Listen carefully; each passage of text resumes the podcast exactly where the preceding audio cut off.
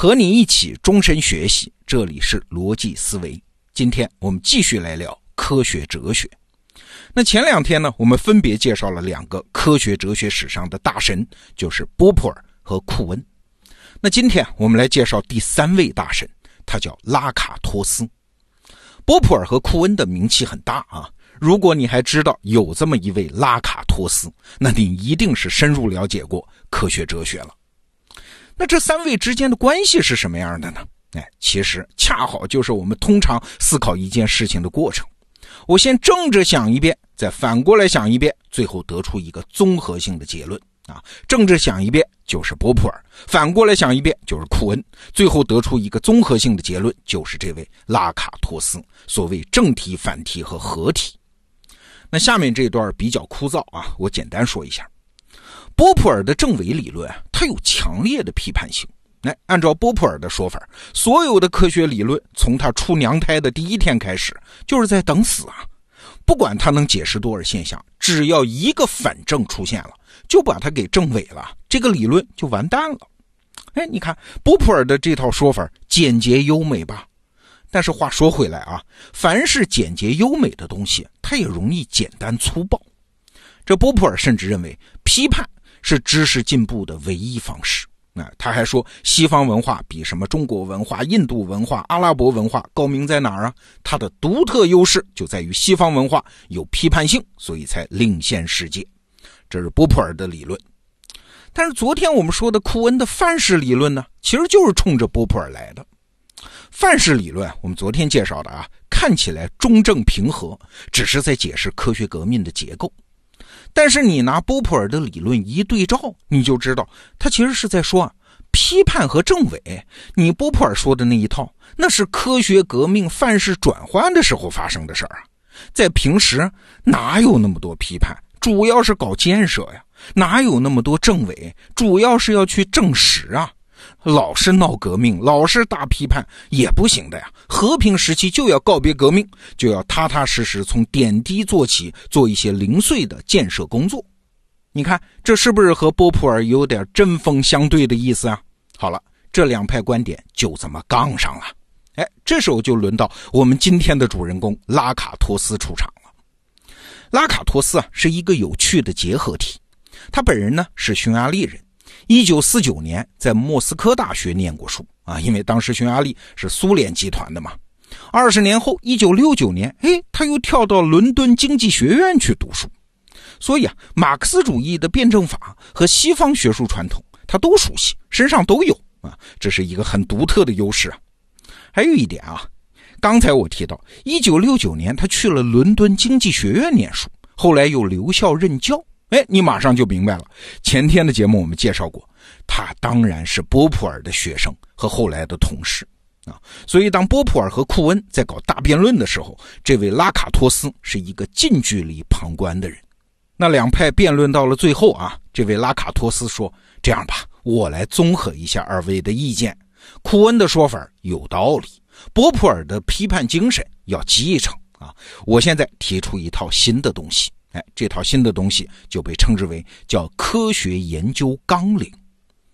这个科学研究纲领啊，内容当然比较丰富啊，提出了一堆新概念，什么内核呀、保护带呀之类的，我们都略过不提。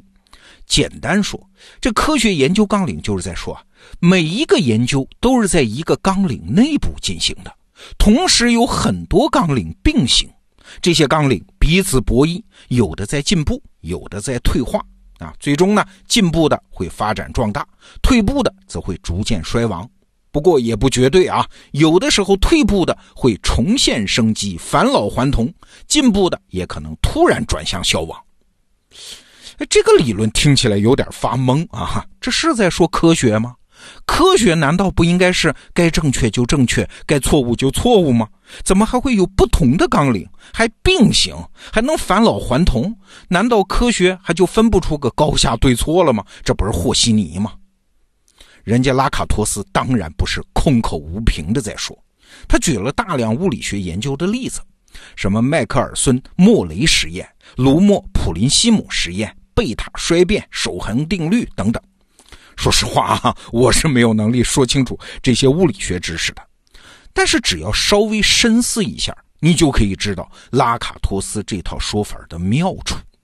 他的这一套科学研究纲领和我们昨天说的库恩的范式论最大的不同，就是他承认呐，两套不同的知识观念系统可以并行，他们之间往往不是革命和被革命的关系啊，是纠缠不清的一对老冤家的关系，有可能的。而我们这一代人接受的科学观念呢，觉得正确的就是正确的，错误的就是错误的。你可以说正确替代错误这个过程很漫长，但是你不能和稀泥，说两套纲领可以并存。这地心说不就是被日心说给颠覆了吗？怎么会并存呢？那好，我来反问你一个问题啊。我们现在的科学知识都知道，共识是爱因斯坦的相对论比牛顿的体系更有解释力，对吧？但是为什么现在的中学物理教科书教的还是牛顿的那一套呢？不是早就被科学革命颠覆的东西吗？而且颠覆了都一百年了，怎么它还是在呢？还别说牛顿啊，就是算命跳大神儿、形形色色的迷信，今天也没有消失啊。你可能会说，那不是科学啊，那是愚昧啊，这怎么能算进来呢？可是，在科学家当中，信仰宗教的大有人在啊。如果你去和这些信宗教的科学家交流，你会发现，宗教和科学在他们的思想世界里是并行不悖的两条线，对世界同样有解释力。其实我们普通人也一样啊，无论你自己觉得自己多理性，你多么不信迷信，多么没有宗教信仰，你在特定的场景下，你也会相信那些非理性的力量啊。比如说，就拿我自己举例子吧，如果我要是得了一种绝症。那我当然是首选相信现代医学。可是如果医生告诉我，哎，现代医学是拿你没有任何办法了，那你说，如果这时候有人告诉我一个偏方，你说我会不会试一下呢？嘿 嘿，我觉得我可能扛不住啊。再比如说，如果今天突然外星人入侵地球，那你说宗教和迷信会不会大规模的回潮呢？那些好像已经被驳得体无完肤的认识世界的方式，会不会返老还童呢？想到这儿，我们就明白了，一套思维方式一旦产生，它可能会衰退，但是很难彻底灭绝的。科学是这样，人类的其他认知领域也是这样。我们过去以为的是真理越辩越明，进步必然战胜落后的观念，其实不符合事实嘛。不管你觉得自己的想法有多对，也不管你的想法被事实证明的有多彻底，你想法反面的那个想法会一直存在的。哎，每一个对世界的看法都不会消失，每一个对世界的看法也都在抓住一切机会证明自己正确啊！他会回来的呀，你别小看他们翻盘的机会啊。那理解拉卡托斯的科学研究纲领论还有一个好处，就是我们对他人的错误。会有更多的理解和同情能力。我们就拿著名的地心说和日心说来说，这地心说错了，日心说赢了，这是铁板钉钉的事实吧？但是，是不是地心说就一无是处呢？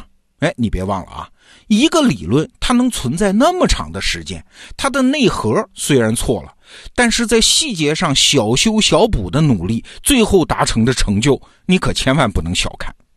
事实上，哥白尼提出日心说的时候，连地球轨道是椭圆的他都不知道啊。所以刚开始，日心说对于天文现象的解释力其实是远远不如地心说的呀。地心说呢，虽然内核错了，但是他通过什么本轮呐、均轮呐一大堆修正，在当时其实很实用的，对天文现象的解释力是很强的呀。再来啊，就拿我们今天说的几位哲学家来说。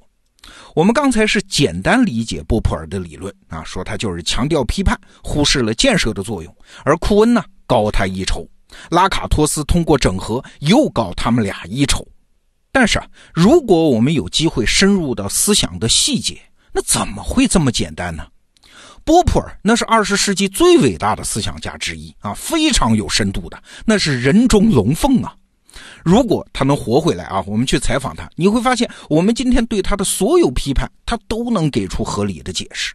他对建设的作用当然是有考虑的，建设的作用在他的体系当中当然是有位置的，他是有整套的解释的。但是没有办法，辩论嘛，在辩论中能够呈现的只是思想的内核，是被抽掉了很多细节的。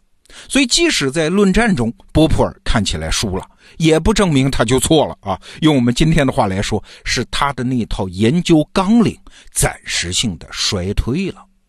哎，所以你看，在知识的世界中，一切想法都是宝藏，一切失败的都有可能回来，一切自以为正确的都必须用持续的努力来证明自己。好，这个话题我们先聊到这儿。明天我们来看看啊，另外一位科学哲学大神是怎么出手的。哎，他把我们过去几天聊的理论呢，都打了个稀巴烂呐。好，逻辑思维，明天见。